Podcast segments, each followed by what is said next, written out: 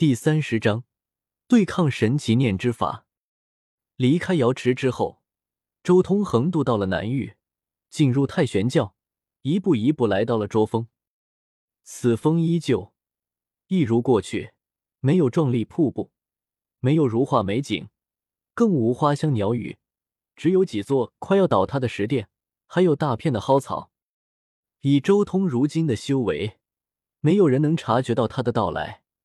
即便是周峰已经斩到的李若愚也察觉不到丝毫，直到周通走到了李若愚身边的时候，他才睁开眼睛，面露惊容：“是你，前辈，又见面了。”周通微微一笑，向他行了一礼。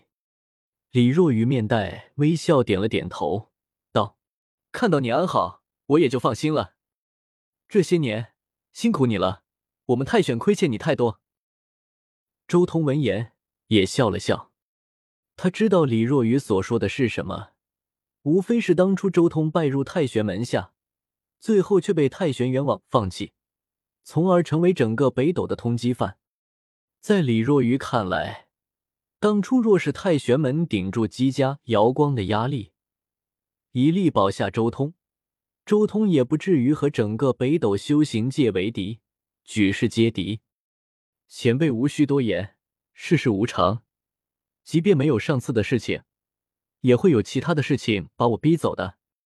周通摇了摇头，以他那刚烈霸道的性格，根本不可能在任何门派里面待得下去，并不是谁的错，完全就是性格所决定的。性格决定命运，细节决定成败，天下之事莫过于此。周通。是你吗？就在这时候，三道声音从不远处一个破烂的宫殿中传出。周通转过头，眼眸中露出一丝惊讶之色：“张昌、林家、柳依依，你们两个怎么会在这里？”自从当初来到北斗荒古禁地一别之后，他就没有怎么管过以前的老同学。也就上次瑶池大会的时候，见到了李长青和刘云志一面。是师傅带我们来卓峰的。张昌看到周通有些激动，当场便将这些年的事情说了出来。周通和叶凡被太玄门、瑶光、姬家等人通缉之后，他们几个就被各自的洞天流放了出去。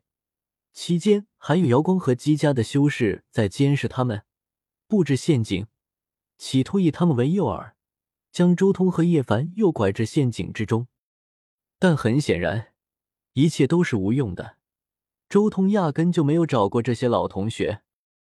之后，在一次偶然的情况下，李若愚知道了这些事，心中怀着对周通和叶凡的亏欠心理，将他们两个带回了太玄门，收入门下。前辈，多谢您出手。周通向李若愚道谢。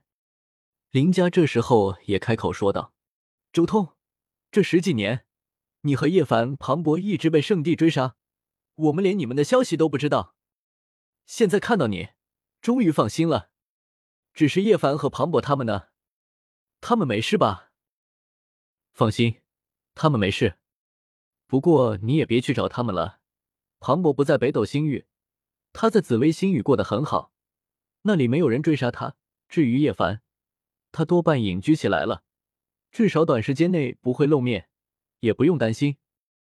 周通大致将庞博和叶凡的消息说了一遍，张昌、林家和柳依依三人也放下心来。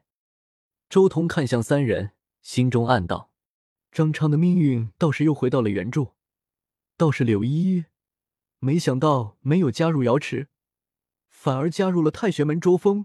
林家更是错过了砍柴老人那么一位准地九重天的师傅。不过这三人倒也因我的缘故，受了不少苦。对了，周通。忽然，林家想到了什么，立即拿出一个东西。手机。来到北斗二十多年了，居然还有电，你还真是个人才，又没法给手机充电。周通有些无语。别管这些了，我给你看个东西。林家立即将他的手机打开来，调出了里面的一张照片，拿给周通看。周通。当初九龙拉棺里面除了我们之外，还有一个鬼东西啊！柳依依很紧张，没想到就在我们身边。周通看了看照片，上面正是那大成圣体的神奇念。他点了点头，道：“当初在火星的时候，我就知道那棺材里面多了这么个鬼东西，所以我将大雷音寺里面的佛宝分发了下去，就是为了以佛光震慑他。要不然，在路上的时候肯定要死掉几个人。”你已经知道了？张昌大惊：“你怎么从来没说？说出来也只能带来恐慌而已。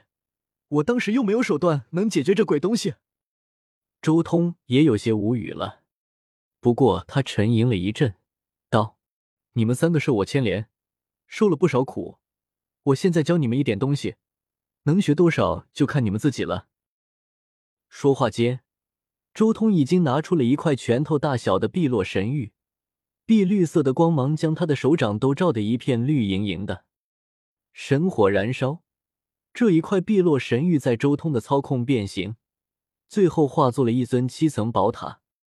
周通道：“和我们一起来到北斗的鬼东西叫做神奇念，是神灵死后的不灭残念演化而生。它屠戮生灵，毁灭一切，非常的残暴与极端。万古以来，对这东西研究最深的两位大帝，就是神话时代的灵宝天尊和佛门的阿弥陀佛大帝。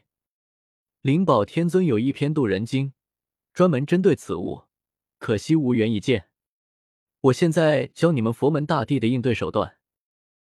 说话间，周通已经施展佛门的炼器手段，开始炼化那块碧落神玉。一道道密咒符从周通的掌指间飞出来，不断的烙印在那尊七层宝塔上。张昌和林家两人不断的记忆着周通刻画下来的这些符，他们两人赫然发现，这种符和他们见过的。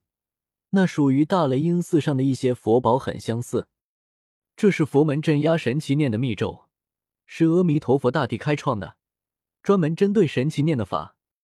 周通一边炼制宝塔，一边给张昌和林家解释：阿弥陀佛大帝对神奇念的研究极深，曾经炼成血符图，专门囚禁太阴人皇的神奇念，并且增强神奇念的力量。使之永远处于巅峰状态。周通没有阿弥陀佛大帝那么强，只能炼化出一个勉强囚禁神奇念的牢笼，也就是他手中的那尊七层碧玉宝塔。整整花费了两天的时间，周通才将阿弥陀佛大帝的秘法给张昌和林家讲解了一遍，同时他的碧玉宝塔也练成了一块碧落神玉的七层宝塔，晶莹剔透。